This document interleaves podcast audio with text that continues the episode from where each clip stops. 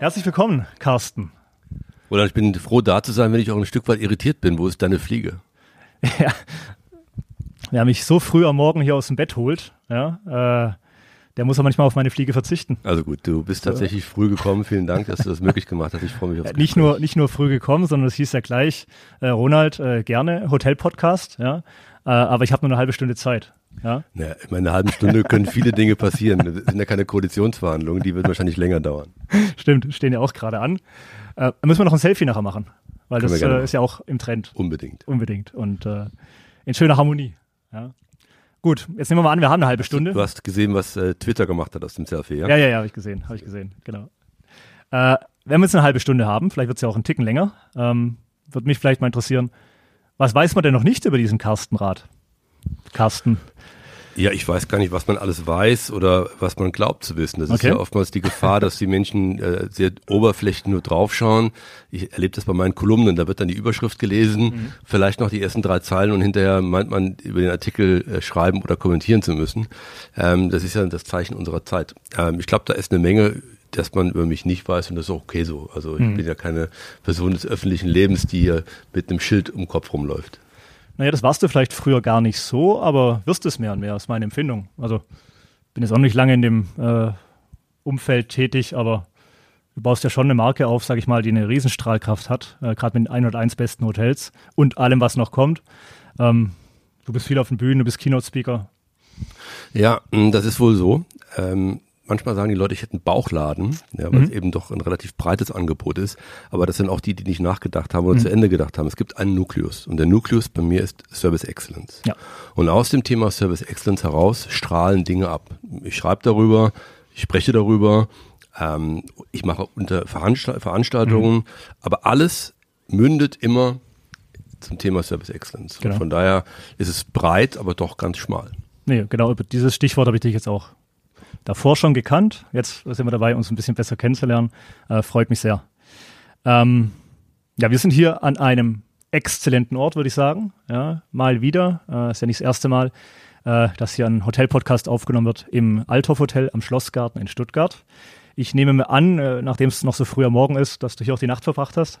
Ja, ich bin ganz selten in Stuttgart. Äh, Ja, das äh, ist das Problem von Stuttgart, ja, oder auch von solchen Häusern hier. Ja, ähm, Stuttgart ist einfach nicht auf meiner Reiseroute. Ich weiß Ja. auch nicht warum. Ich habe hier keine Kunden. Ich mag die Stadt Ja. und habe gestern den Frank Marenbach angerufen und gefragt, ob ich bei ihm schlafen darf. Gott sei Dank hat er noch ein Zimmer frei. Und so durfte ich gestern Nacht ja schlafen. Ich habe übrigens gut geschlafen. Das Hotel liegt ja exzellent, beste Lage. Definitiv. Frühstück war sehr gut, deswegen bin ich jetzt fit fürs Gespräch und freue mich. Super. Ja, wir arbeiten dran, äh, auch in weiter, äh, natürlich in Zukunft schlecht angebunden zu sein hier in Stuttgart. Naja, ich habe Wir das wollen da gesehen. keinen, war wieder keinen, eine Demo, keinen, kam keinen genau. es wird weiter demonstriert. Es gibt noch hier und dort einen Stand und äh, einen Durchgangsbahnhof äh, wollen auch viele so nicht wirklich haben. Ja, also immer schön nach Stuttgart mit dem Zug reinzufahren, eine halbe Stunde, wieder rauszufahren, ja, und nicht einfach von Dauert das so Frankfurt. lange, ja? Ja, gefühlt, ja. Okay. Also und für alle, die vielleicht nur von, was weiß ich, von Frankfurt nach München wollen. Ja, ich kam jetzt von, ich kam jetzt aus der Schweiz von zu Hause und bin Ja. auf dem Weg nach Frankfurt tatsächlich, aber nicht mit dem Zug, sondern im Auto. Okay. Immer schon Schweiz oder? Äh, ja, ni- nicht immer schon, aber ich bin 2007, als ich mich selbstständig gemacht habe, in die Schweiz. Bin dann nochmal kurz zurück und bin aber jetzt schon wieder längere Zeit in der Schweiz und habe das auch nicht vor zu ändern. Die Schweiz bietet mir ganz viel. Die ist natürlich ein wunderschönes Land. Erstmal, ich wohne in Luzern, also am Vierwaldstätter See. Ja. Die Schweiz bietet mir aber auch viele Möglichkeiten, die ich anderswo nicht habe. Und das ist einfach ein Stück Heimat geworden. Ja, Vierwaldstätter See, Merlischachen. Äh, haben wir nicht oft gemacht, aber wenn der Familie was anstand, äh, zu feiern, sind wir nach Merlischachen am Wochenende. Äh, das war wunderbar. Seebaden, gut essen. Du weißt aber, dass äh, diese Ecke dort die Ecke ist, das muss man auch sagen, in der es am meisten in der Schweiz regnet. Wir sind die wenigsten. Die Ah, Stadt Luzern ist okay. die Stadt mit den meisten Regentagen. Ja. Ich liebe sie trotzdem. Dann hatten wir wahrscheinlich äh, zumeist Glück. Ja. Ja, an dem Regen saßen wir selten. Ähm, so, Zürich jetzt, äh, aber du hast ja schon allerhand getan. Ja, du warst äh, angestellt, äh, dann selbstständig gemacht mit äh, einer eigenen Hotelkette. Ähm, sag mal da vielleicht ein paar Worte dazu. Ja, Kette ist übertrieben. Und dann will ich schon irgendwann rausfinden, was man über dich noch nicht weiß, weil das sind jetzt natürlich Sachen, die kann man rausfinden. also 2008 habe ich meine tatsächlich meine eigene Marke gegründet, Kameha. Äh, daraus sind dann vier Properties entstanden: ein Hotel in Bonn, ein Hotel in Zürich, eine Residence in Düsseldorf und was mir heute noch gehört, die Kameha Suite in Frankfurt. Ähm, 2012 habe ich die, das äh, Geschäft in Bonn verkauft, 2017 in Zürich. 2014, Entschuldigung, Düsseldorf, so dass ich also ein freier Mann geworden bin irgendwann. Ja, und Äh, darüber bin ich sehr froh, dass ich das gemacht habe. Es war eine spannende Zeit damals. Kamea hatte eine klare Vision, die wir zum Teil erfüllt haben, zum Teil nicht. Mhm. Erfüllt haben wir den Traum zu sagen, wir bauen einen Design-Tempel, ja. das ganz außergewöhnlich ist.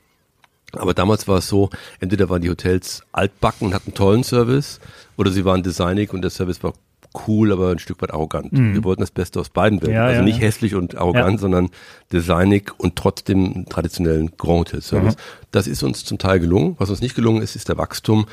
Wir hatten ja, natürlich äh, hört sich jetzt wieder in, in, retrospektiv wie eine Ausrede an, aber wir hatten schon Pech 2009, haben wir voll in die Krise eröffnet. Mhm, ja, ja. 2015 dann in die Frankenkrise rein. Also das mhm. war im wirtschaftlichen Umfeld nicht einfach, aber am Ende war es doch erfolgreich. Mhm. Das heißt, die Faszination für dieses Grand wenn ich mir auch seinen Lebenslauf angeschaut habe, wo du früher tätig warst, Adlon, äh, Berlin, das hat es dir schon angetan. Das ist schon deine, deine Richtung, ne? Ja, ich komme nicht aus der mhm. Ecke. Ich komme aus dem Sport, war früher Sportler. Ah, okay. ähm, hatte auch nie eine Affinität seit meine Eltern zu Hotels. Ja. Das war nicht damals. Auch eine Frage, die ich noch gestellt ja. hätte. Wie findet jemand den Weg in die Hotellerie? Ganz spannend immer. Ja, damals war es so, dass es nicht so, damals war es nicht so einfach, äh, Lehrstellen zu bekommen. Ja. ja.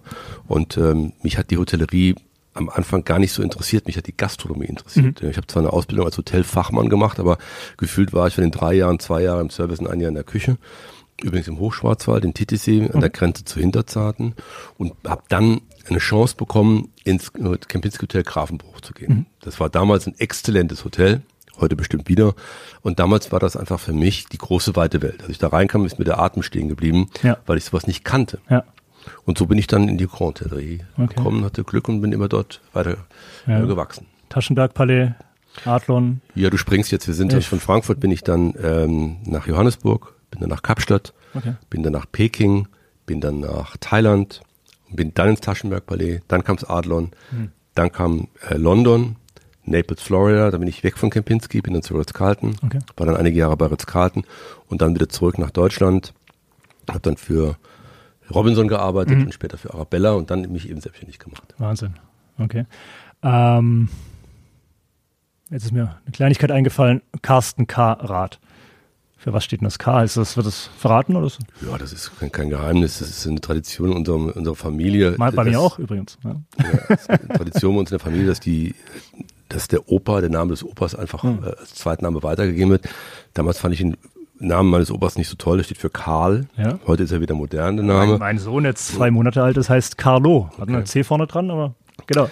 So, und mein Vater hieß eben oder heißt Rolf A. Punkt, ja, und ja. so hat sich das eben bei uns irgendwann festgesetzt. Okay. In Amerika ist das gang und gäbe, in Deutschland ja, ist es ja, exotisch. Okay. Ähm, ich bestehe da nicht drauf, aber es ist einfach Teil meines Namens und so ist es halt. Ja, ja.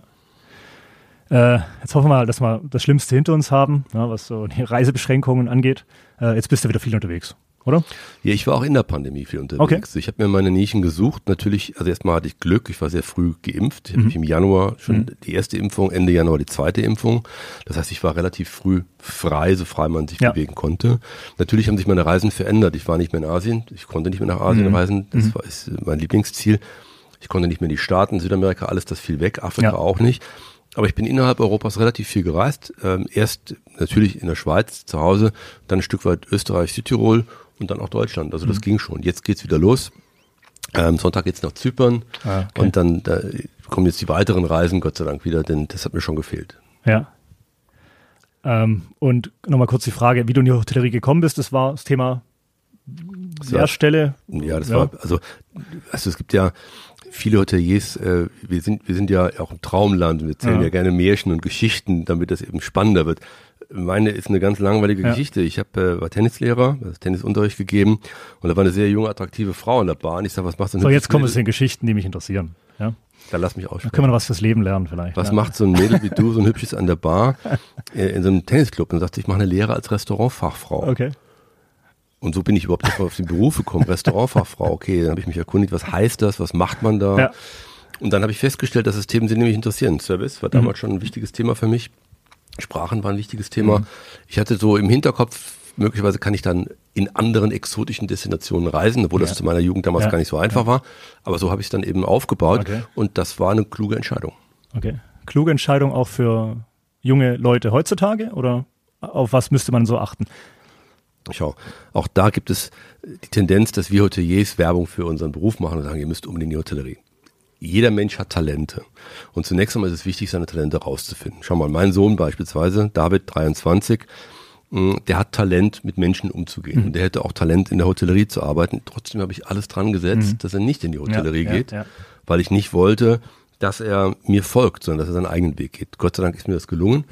Aber vielleicht wäre er auch ein großartiger Grand geworden. Mhm. Ich weiß es nicht. Ja, ist nicht ausgeschlossen mit 23. Ja, ich glaube, er hat Aber einen Weg eingeschlagen. Was ich sagen möchte ist, wenn wir auf unsere Talente hören, dann ist das ein großartiger Job. Ja. Wenn wir das aber machen, weil es ein Job ist, mhm. dann wird's nichts. Das gilt aber nicht nur für die Hotellerie und die Gastronomie, das gilt überall. Die Menschen, die Spitzenleistungen bringen, die erbringen das zunächst einmal, mhm. weil sie Talent haben, weil sie Disziplin haben ja. und weil sie wahnsinnig Freude an dem Job haben. Und ich glaube, diese drei Themen sind die treibenden Kräfte in der Gastronomie genauso wie in anderen Hotel oder in anderen Bereichen auch. Und dann kann man in jedem Bereich äh, mit Freude das Maximale erreichen, insofern man es möchte. Ne? Also sehe ich, sehe ich genauso. Ich hatte mich auch früher bei der ÖHL beworben, äh, mit 19. Wo? ÖHL in Lausanne. War so der Traum. Gerade einen Führerschein bekommen, dann runtergefahren. Das Preisschild hatte ich dann aber mir erst später angeschaut und dann ja, ging es eben auch in eine erst allgemeinere Richtung, aber ich habe wieder die Nähe äh, in die Grand Hotellerie gefunden. Also ja. ja gut, das hast du natürlich Spät. mit der Hotelfachschule hättest du dir auch die beste wahrscheinlich oder eine der besten. Ja, da war die beste gibt es nicht. Ja.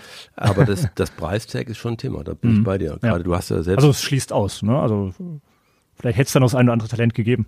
Hm. Du hast ja selbst äh, dir auch als Unternehmer sehr viel finanziert. Du bist ja ganz jung Unternehmer geworden. Ja, ja, ich finde ja. das toll. Hast du mir erzählt, dass du über deinen Hemdenverkauf, Maßhemdenverkauf, dein Studium finanziert hast? Ja, plus, dass ich äh, eigentlich jedes Semesterferien, jede freie Woche in, in China unterwegs war. Ich hatte einen sehr, sehr guten Schneider in Shanghai. Äh, der nicht nur äh, für mich produziert hat, sondern mich da auch so halb in seine Familie mit aufgenommen hat.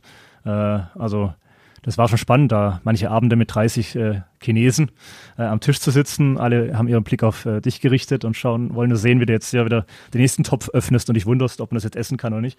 Also das mit 19 Jahren äh, und drei Monate am Stück, zwei Monate am Stück, äh, parallel zu Olympia damals. Was hast du studiert? Naja, das war ein allgemeines internationales BWL-Studium. Äh, allerdings da die ersten beiden Jahre in Frankreich. Das heißt, die ganzen Aktivitäten habe ich aus Frankreich rausgemacht äh, Reims, Champagne, also auch ganz nett. Äh, und dann die zweiten Jahre Hauptdiplom, nochmal zwei Jahre in Reutlingen an der ESB. Ich übernehme Kleine. mal kurz das Interview, wir drehen das jetzt mal rum. Ja, ja, also. können wir gerne machen. Nee, nee, immer, immer gern. Also du, du hast ja schon mehr äh, Mikroerfahrung als ich, ja. Aber. Nein, aber nochmal zurück zu deiner Frage. Ähm, Hotelfachschulen oder Universitäten haben natürlich wenn sie nicht staatlich sind, den Nachteil, dass sie eben ähm, sie auch irgendwie leben müssen. Hm. Und äh, die, die Lausanne Hotelfachschule hat natürlich nicht nur einen exzellenten Ruf, sondern auch ein exzellentes Preistag. Ja. Nö, hätte andere gegeben. Aber die beiden Jahre, wie gesagt, schon mal in Frankreich. Auch du hast ja vorher gesagt, Sprachen. Ich meine, das war immer mein Ding. Ja? Also war rein französisches Studium. Äh, irgendwo auf der äh, habe ich über dich gelesen, oder das war ein Zitat von dir, Freiheit, ohne Freiheit ist. Wie geht's weiter? Ich habe ein Buch geschrieben, das heißt, ja. ohne Freiheit ah. ist Führung nur ein F-Wort. Siehst du, so gut bin ich vorbereitet, Carsten. Aber ja, Freiheit. Ist, also wir haben da gerade gestern Abend, äh, ich war mit Freunden essen, wir hatten da gestern Abend eine spannende Diskussion zum Thema Freiheit. Freiheit mhm. ist ja so leicht gesagt. Ja. Mhm. Freiheit hat ja eine unglaubliche Breite und wenn man genau hinschaut, auch eine große Tiefe. Ich glaube, was du gerade ansprichst und was ich in dem Buch beschreibe, ist natürlich die Entscheidungsfreiheit. Meinungsfreiheit und die mhm. Sprachfreiheit. Aber das äh, basiert eigentlich auf Unabhängigkeit. Ja. Also Unabhängigkeit ist ein Wort, das mir da in dem Zusammenhang noch besser gefällt, weil ähm, Freiheit hängt oftmals ja auch an äußeren Umständen. Mhm. Unabhängigkeit in meiner Wahrnehmung hängt nicht so sehr an den äußeren Umständen, sondern ist eher eine intrinsische Geschichte. Mhm. Ja, da baut alles, baut alles drauf auf, ja, definitiv. Und äh, diese Freiheit hast du aber auch schon in deinem Angestellten-Dasein, sag ich mal immer schon gelebt, oder? Nee. Nee? Nee, das, äh, also. Also, weil man ja schon, also ich versuche auch immer so ein bisschen mit dem Hotel-Podcast Werbung zu machen, einfach äh, sich zumindest mal diese Branche anzuschauen und wie du sagst, zu gucken, ob ich da nicht Talente für habe. Aber man hat ja zumindest die Möglichkeit, oft woanders zu sein und eben sich so ein bisschen sein Umfeld auszusuchen. Du sagst es ganz klar nein, okay. Ja, also Schau, ich, ich schaue zurück in meine, äh, meine Angestelltenzeit und erinnere mich natürlich daran, dass ich vielleicht ein Stück weit das Enfant terrible der Industrie war, mir vielleicht Dinge rausgenommen, die andere sich nicht rausgenommen haben. Vielleicht waren meine Haare damals ein bisschen länger als die anderen. Das mhm. hat aber nichts mit Freiheit zu tun. Das mhm. war vielleicht der Drang der Selbstverwirklichung. Mhm. Und deswegen ist da möglicherweise auch eine, eine Reputation entstanden oder ein Name entstanden, den manche schätzen, manche nicht. Und mhm. fehlgeleitet, daraus könnte man ableiten sagen, na, der war schon immer frei. Das war ich nicht. Mhm. Ganz im Gegenteil. Ich habe viele unfreie Zeiten gehabt. Aber mir war das Streben nach dieser Unabhängigkeit wichtig. Und äh, ich habe mich ja nicht umsonst sehr früh in einem tollen Stadium meiner Karriere selbstständig gemacht. Mhm. Schau mal, ich war ein ganz junger CEO von einem großen Hotelunternehmen. Also mhm. das war jetzt nicht irgendwie, ähm, dass ich mich da im Mittelmaß selbstständig gemacht habe, sondern ich hatte ja tatsächlich eine herausragende Angestelltenposition. Ja. Und trotzdem war ich bereit, diese Angestelltenposition mhm, genau. einzutauschen ja. gegen ein Stück Unabhängigkeit, mhm. das dann in Freiheit mündete. Also ich war nicht immer frei, ich war oft sogar sehr unfrei. Aber ich wusste, dass Freiheit oder diese, un, diese unbändige Trieb nach Unabhängigkeit war für mich der höchste Motivationsfaktor. Mhm. Also manche Leute treibt Geld, andere treibt ja. Reputation, wieder andere treibt Image. Mich treibt die, des, diese Freiheit, selbst entscheiden zu können. Mhm. Ja. Ja, na, ja, oder Nein sagen zu können, mhm. wenn es für mich gut oder schlecht ist. Ja. Und das habe ich als junger Mann früh erkannt, bin gegen viele Wände gelaufen, um mit äh, Frau Merkel zu sprechen, die Wand ist dann doch härter als der Kopf und ähm, habe aber nicht den Weg um die Wand herum gesucht, sondern habe dann irgendwann versucht, andere Räume zu finden, wenn mhm. du so willst. Und so ist dann tatsächlich auch dieses Buch entstanden, ohne freies Führen nur ein F-Wort. Da geht es aber darum, dass ich sage, gibt euren Mitarbeitern genügend Freiraum. Ja. Wenn ihr äh, unfreie Menschen einstellt oder Menschen einstellt und die unfrei macht, werdet ihr unfreie Ergebnisse bekommen. Mhm. Und äh, die Zeiten sind eh vorbei. Das Buch habe ich schon vor fünf Jahren geschrieben. Mhm. Das war noch eine andere Zeit als heute. Heute sind die Zeiten vorbei, dass man Menschen gängelt. Trotzdem äh, denken viele Führungskräfte wie Napoleon, mhm. reden aber wie Kindergärtner. Ja, ja, ja. Ich finde es schön, wie du deine ganze deine Erfahrung, Lebenserfahrung aus der Hotellerie äh, so auf die, alle anderen Wirtschaftsbranchen etc. Äh, überträgst. Ja. Also. ja, das ist tatsächlich mein Geschäftsmodell mittlerweile. Ja. Ich, ach, natürlich habe ich Hotelkunden, mhm. auch schöne Hotelkunden, mhm. aber den größten Umsatz macht mein Unternehmen außerhalb der Hotellerie. Ja. Ich habe Kunden wie mh, hm, Helios, mhm. äh, BMW, hm. ähm, Korean, also könnte viele andere nennen, okay. Global Office, aber das sind alles Kunden, die auch im Herzen Service tragen. Ja, ja, ja.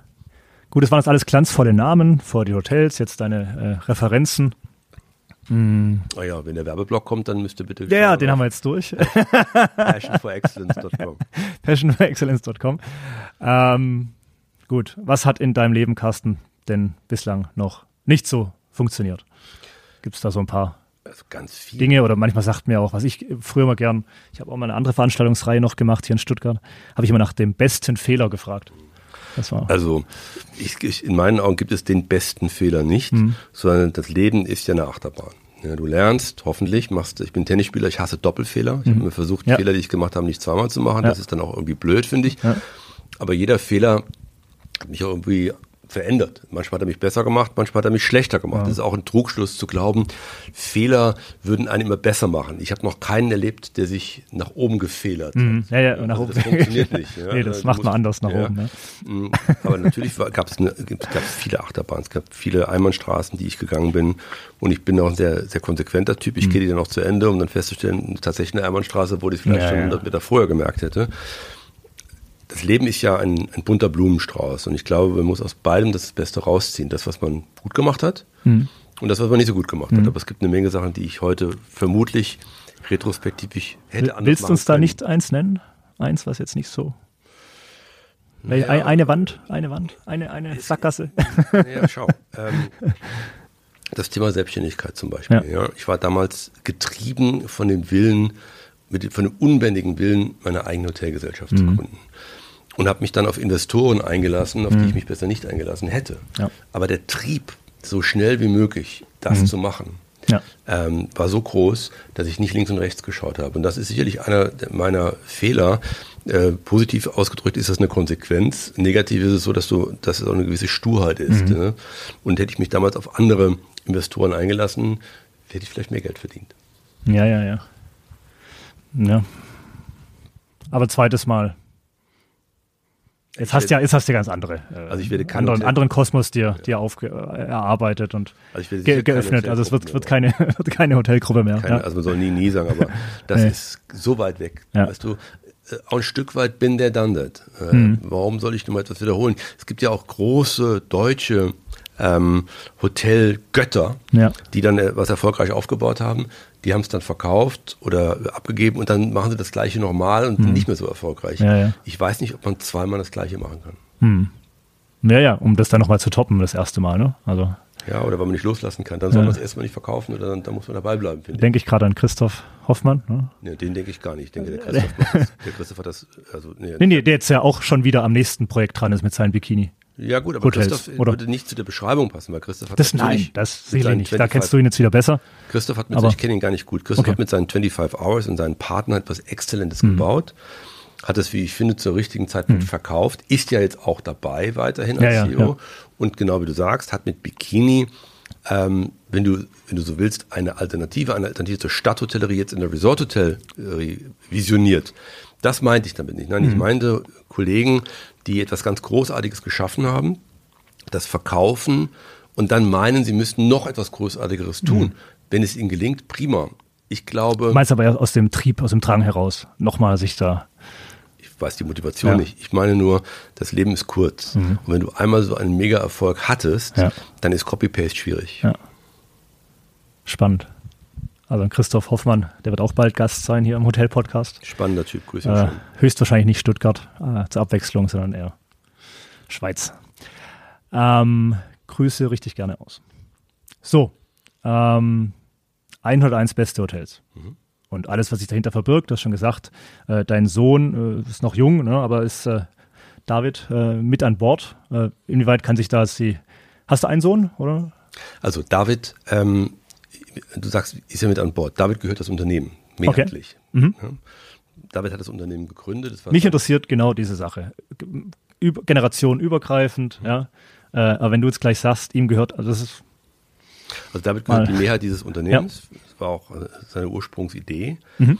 Wir haben das in der Schweiz beobachtet. In der Schweiz haben wir einen Freund, der heißt Karl Wild. Der Karl ist auch unser Spiritus Rector bei okay. 101. Ja.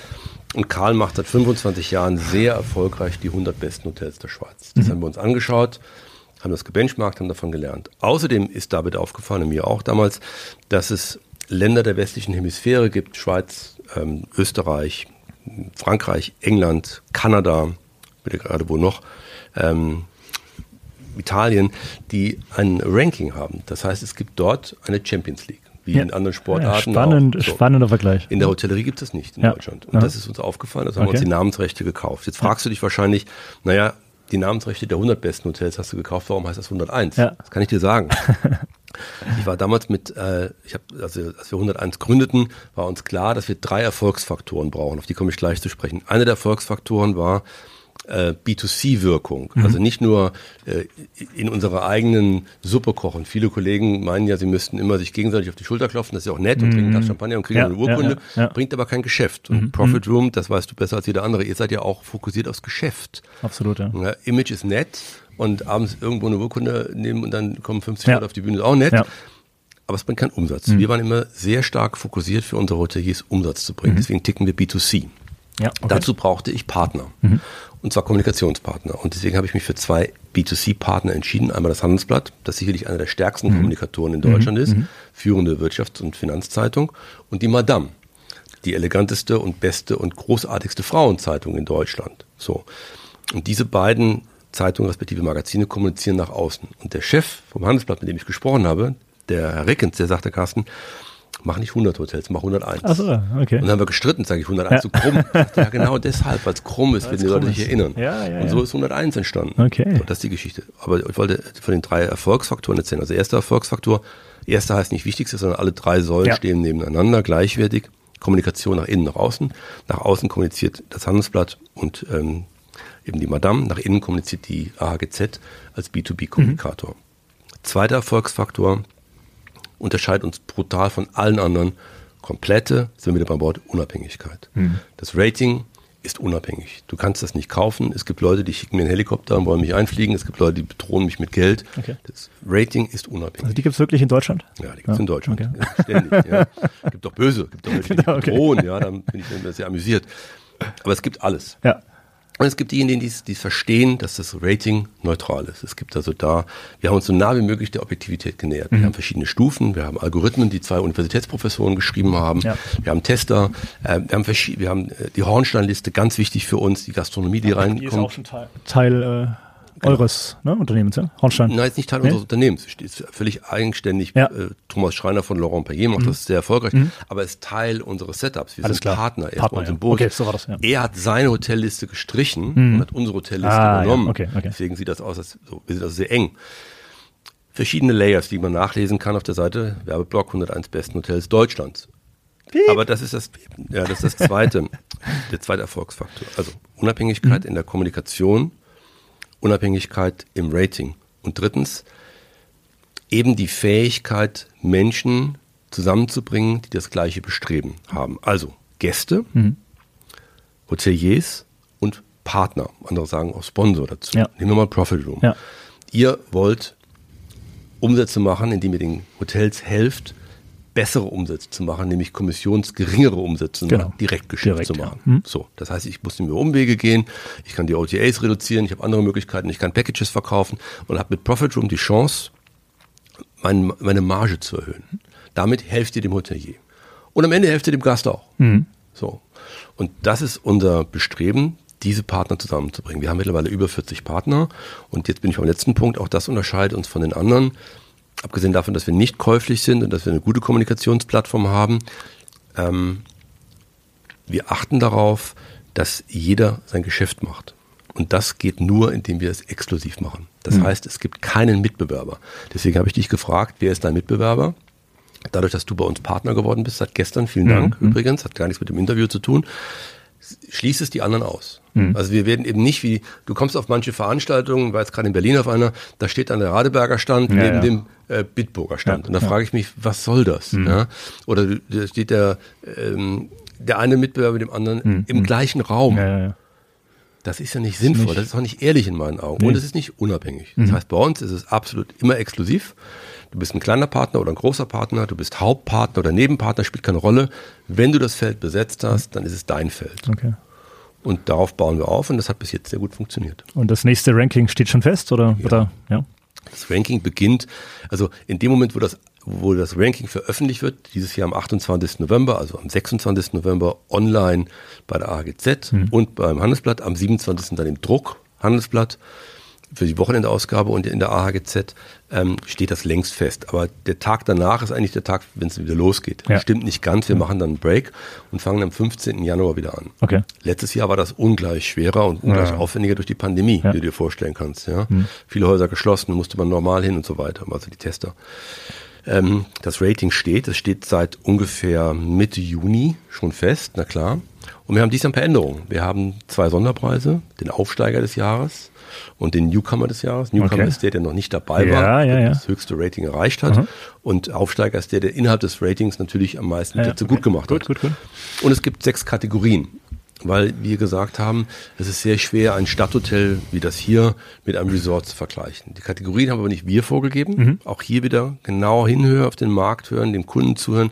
Der Gast hat uns die Kategorien vorgegeben. Ja. Beispielsweise wollte ich die besten Golfhotels in Deutschland mhm. als Kategorie haben. Ja. Wir haben aber keine 15 Golfhotels gefunden, die in diese Kategorie reinpassen. Okay. Also ist Golf weggefallen. Wir haben jetzt die besten Hideaways, mhm. die besten Stadthotels, die besten Grand Hotels, die besten Health and Spa Resorts, die besten kulinarischen Hotels und die besten Hotels in historischen Gemäuern. Ah, super. So. Und das wird eben jetzt am 28. November dann publiziert. Wir haben schon 15.000 Bücher produziert.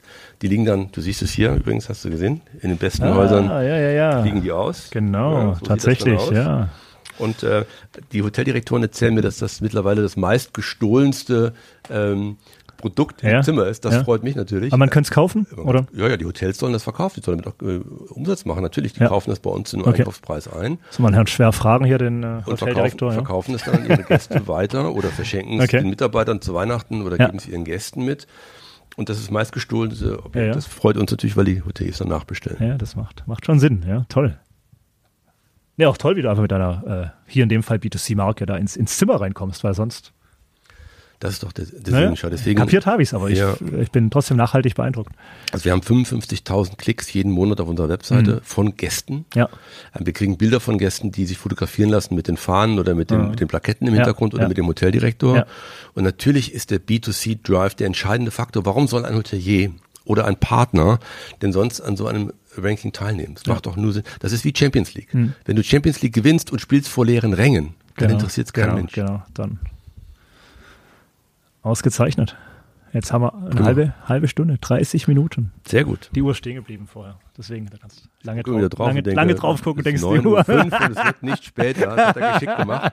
Ein Das sehr sehr Wenn, wenn Leute mir Gespräch. so einen äh, engen Zeitrahmen vorgeben, dann mache ich die Uhr einfach aus. Ja. Dann, schau mal, das ist wie mit der Weinkarte. Wenn du äh, in einer, Weinkarte mit 400 Positionen keinen Wein findest, wirst du bei 2000 Positionen auch keinen Wein finden. Definitiv. Und ich glaube, eine halbe Stunde ist ein gutes, ein gutes Format, um Dinge auf den Punkt zu bringen. Und ich habe ja auch ein paar Sachen preisgegeben.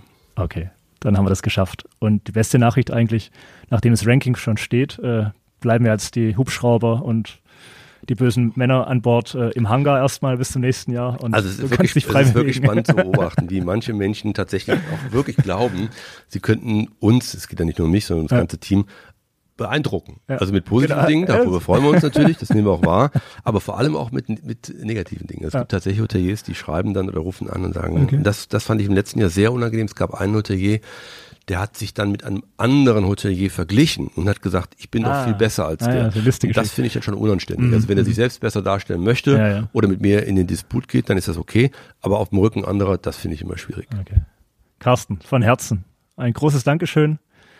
Danke, dass du aus dem Bett gekrochen bist bis früh am Morgen. Für die Fliege hat es heute nicht gereicht. Du, aber ich muss schon zwei, Mal- zwei Kinder fertig machen. Ja. Ich habe es schier nicht, schier nicht geschafft.